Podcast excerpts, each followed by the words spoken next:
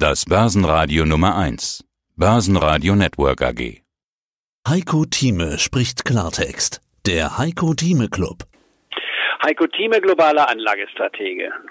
Ich behaupte, wir werden einen Markt kriegen, wo die 12.000 Marke wieder im Raum steht und sogar unterschritten werden kann. Warum? Weil hier die Tiefsphase zwar in der Wirtschaft gesehen wurde, und zwar im April, auch das wurde von mir bereits schon gesagt, aber die schwere dieses Wirtschaftseinbruchs, die wird den meisten erst in den nächsten Wochen und Monaten klar werden. Da hilft auch kein zusätzliches äh, Unterstützungsprogramm. Da nutzt es auch nichts, wenn man Arbeitslosen nochmal, nicht wahr, für ein paar Monate Geld in die Hand gibt. Entscheidend ist, was bleibt jetzt für den Wiederaufbau bestehen? Welche Unternehmen werden auf keinen Fall wieder leben können, sondern bleiben permanent am Boden? Und das muss neu aussondiert werden. Das heißt, das Corona Virus hat eine fundamentale Veränderung in der globalen Wirtschaft vorgenommen, der Gestalt, dass A, die Digitalisierung mindestens zehn Jahre früher voll eintreten wird und eingetreten ist, als man es bisher überhaupt nur planen und wünschen konnte. Wir werden jetzt mit Realität nicht nur konfrontiert, sondern wir profitieren auch davon. Das heißt aber, unser gesamtes Verhalten, Konsumverhalten, unser Einkaufsverhalten ist hier dramatisch verändert worden. Auch unsere leë Lehrdidaktik bzw. Lehrmethodik wird sich verändern, was Schulen anbetrifft, was Universitäten anbetreffen, was Konferenzen anbetreffen werden, nicht nur wegen eines Virus, sondern weil man erkannt hat, dass wir mit der modernen Technologie nicht das genau so machen müssen wie in der Vergangenheit, jede Woche, jeden Monat irgendwo hinfliegen müssen, um dort mit zweistündigen äh, Sitzungen zusammen zu sein. Man kann das Gleiche sehr bequem auch machen, nicht wahr, als Alternative von zu Hause, vom Büro aus und kann zwei Stunden verbringen, anstatt acht oder zehn Stunden dabei für zu reisen. Das erspart sehr viel. Wir werden im Bürobereich Bereich große Veränderungen erleben. Man wird merken, dass die Anballung in Zentren der Großstädte teuer und ungesund ist und dass es viel besser ist, wenn man auch mal vom Lande aus beziehungsweise etwas weiter vom Zentrum lebt, um dort auch viel bequemer Kommunikation mit sich äh, betreiben zu können, ohne jetzt zu sagen, Konferenzen oder Börsentage fallen weg. Nein, nur man wird es nicht mehr so häufig machen. Und davon leiden natürlich Hotelketten, Reisegesellschaften, äh, ganz zu schweigen, nicht wahr, von den äh, Bootsreisen, die wir haben, den Kreuzfahrtschiffen etc. Also wir werden eine massive Veränderung haben, denn das Coronavirus wird zwar gelöst werden können. Und ich glaube, vielleicht im Laufe des nächsten Jahres ist es möglich, aber die Nachwirkungen werden dann noch ein, zwei Jahre dauern. Und dann ab der zweiten Hälfte des Jahrzehnts, und hier wiederhole ich das, was ich schon mehrfach gesagt habe, aber erst ab der zweiten Hälfte dieses Jahrzehnts wird eine neue Normalität eintreten, die dann wieder sehr positives Wachstum mit sich bringt. Dann ist auch die Talsohle und die Delle total überwunden und dann ist der DAX auch auf dem Marsch auf die 20.000 Marke. Nur wir gehen nicht von 13.000 auf 20 40.000, dann auf 50.000 im Jahre 2050, sondern wir werden das unter erheblichen Schwankungen machen. Und zuerst wäre für mich jetzt nicht die 15.000 Marke im November, die neue Realität, sondern eher wieder mal ein Test der 12.000 Marke, um zu sehen, was der Markt damit macht, zumal wir ja auch dann die schwächeren zwei Monate äh, August, September hineinkommen. Aber ein Punkt darf ich hier nicht unerwähnt lassen. Warum sind wir denn so weit gestiegen? Und da gibt es eine einzige Antwort. Wir haben eine Liquidität in der globalen Wirtschaft kreiert durch die Zentralbanken, die es in dieser Form noch nie gegeben haben, um ein Stichwort zu geben. Das, was wir an Liquiditätsmittel in den Markt hineingebracht haben, ist mindestens doppelt so hoch, wie wir es 2009 gemacht haben, um von der Finanzkrise herauszukommen. Das heißt, wir schwimmen im Geld und das hat den Einfluss. Das führt dazu, dass Menschen. Äh, da da habe ich, da habe ich zufälligerweise passende Hörerfrage. Die, die, die rufe ich gleich mal auf.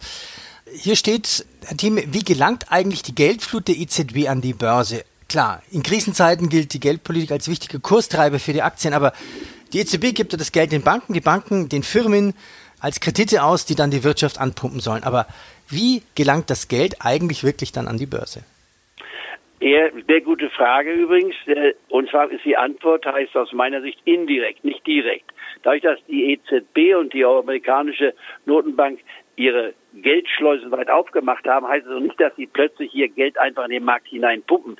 Sie stellen es nur dem Markt zur Verfügung. Und allein die, äh, der Satz einer Zentralbank, sie können sich bei uns Geld borgen zu Konditionen, die es in der Weltgeschichte noch nie gegeben hat, teilweise bis zu null. Oder sogar Negativzinsen, wenn man so will. Wenn man das nur in den Raum setzt, was das bei jedem Einzelnen als Reaktion auslöst, ist fantastisch. Und dann wird man mutiger. Man sagt sich um Gottes Willen, wenn man auch gerade jetzt in diesem Falle äh, äh keine Arbeit hatte, man war eingeschlossen zu Hause, man hat also Mensch ärgerlich nicht gespielt oder äh, was man sonst so spielen konnte bei Gammon oder Schach. Äh, und dann plötzlich sagt man sich, Mensch, wir haben ja ein bisschen Bargeld auf der Bank sowieso und es kostet ja nichts, wenn man sich Geld braucht. Und man entdeckt plötzlich den Aktienmarkt. Diese lockere Satz hat in Deutschland dazu geführt, wie gesagt, wir, glaube ich, eine halbe Million neue äh, Konteneröffnungen gehabt haben. Und eine halbe Million neue Konteneröffnungen ist mit äh, einem Mittelstand eine ganze Menge Geld. Und man hat plötzlich gemerkt, wer im Ende März, Anfang April anfing, in diesem Markt zu kaufen, auch bei unseren Clubmitgliedern, wenn man die Meinung von uns am 19. März nicht wahr wahrgenommen hat und gesagt hat, das ist das Entwarnungssignal, bitte fangt an zu kaufen. Wir hatten ja auch einige Empfehlungen gebracht, nicht wahr? Äh, dann ging der Markt nur in eine Richtung. Mit, bis auf ganz wenige kurzfristige sagen, Rücksetzer, er ging nach oben. Und dann hat man das Gefühl, ich muss nur kaufen, ich kann nur gewinnen. Das heißt, wir haben eine neue Gruppe von Anlegern bekommen, die glauben, die Börse ist eine Einbahnstraße. Wir haben zwei Volatilitäten gehabt, einmal eine äh, fünfprozentige ein fünfprozentige Sommerloch Anfang Juni und dann noch im zweiten Teil von Juni hatten wir eine zehnprozentige Konsolidierung gehabt. Aber die war in wenigen Tagen weggewischt. Das war ganz schnell gegangen und sofort ging es wieder nach oben, weil es Kauf, die, die, die, die Kaufwilligen kamen wieder hinein nach dem Motto, jeder Rückgang ist eine Kaufchance.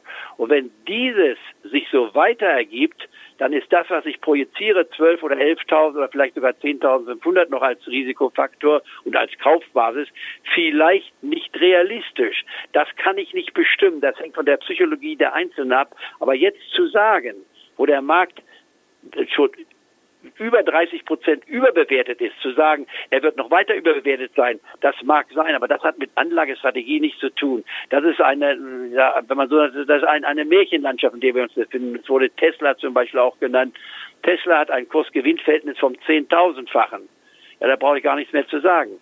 Jetzt dann wird gesagt, ja, Tesla ist ja kein Autounternehmen, es ist doch ein Technologieunternehmen. Ja, und wenn Tesla nicht vier Räder hätte, kann man mir erzählen, was man will. Es ist nach wie vor ein Autounternehmen mit einer technologischen Ausgestaltung. Und übrigens haben auch Benzinautos eine enorme technologische Ausgestaltung. Also diese Argumentation akzeptiere ich A nicht und B, selbst wenn es als Technologiewert gehandelt würde, ist es zu hoch was dort gehandelt wird. Kursgewinnverhältnisse haben für mich nach wie vor noch eine Begründung und ich muss jetzt natürlich etwas auch aus meinem Erfahrungssatz etwas erläutern, als ich in den 80er Jahren die japanische Börse sah und immer wieder im Aus Anlageausschuss der Deutschen Bank einmal im Monat von New York rüberflog. Man hätte das heute mit dem Zoom viel noch einfacher machen können. Kurzum, äh, in diesen Sitzungen hatte ich immer wieder als Optimist gewarnt. Ich sage, Japan ist zu teuer. Oh, Herr Thieme, Sie verstehen nicht Japan. Sie sind ja Fachmann von Amerika.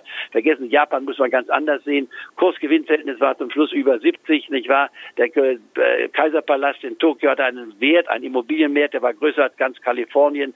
Ich wagte das nur mal hineinzuwerfen. Die Diskussion wurde verlacht. Na, der Heiko Thieme versteht das alles nicht.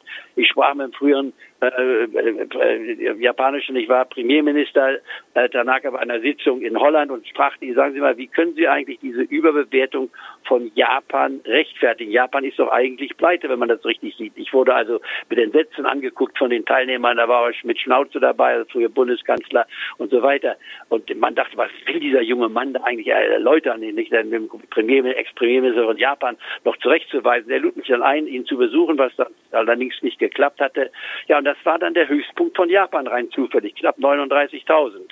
Und wir sind von der 39.000 Marke immer noch 17.000 Punkte entfernt. Und das jetzt, wenn man mal genau nachrechnet, nicht wahr, 31 Jahre später. Das heißt, wenn wir große Überbewertung haben, hat das auch mitunter längerfristige Nachwirkungen. Ich will jetzt keinen Vergleich ziehen und sagen, so wird es auch. Sie hörten einen Ausschnitt aus dem aktuellen Heiko Thieme Club. Das ganze Interview können Sie als Clubmitglied hören. Werden Sie Clubmitglied im Heiko Thieme Club, um erfolgreicher an der Börse zu handeln. Mehr dazu klicken Sie auf den untenstehenden Link.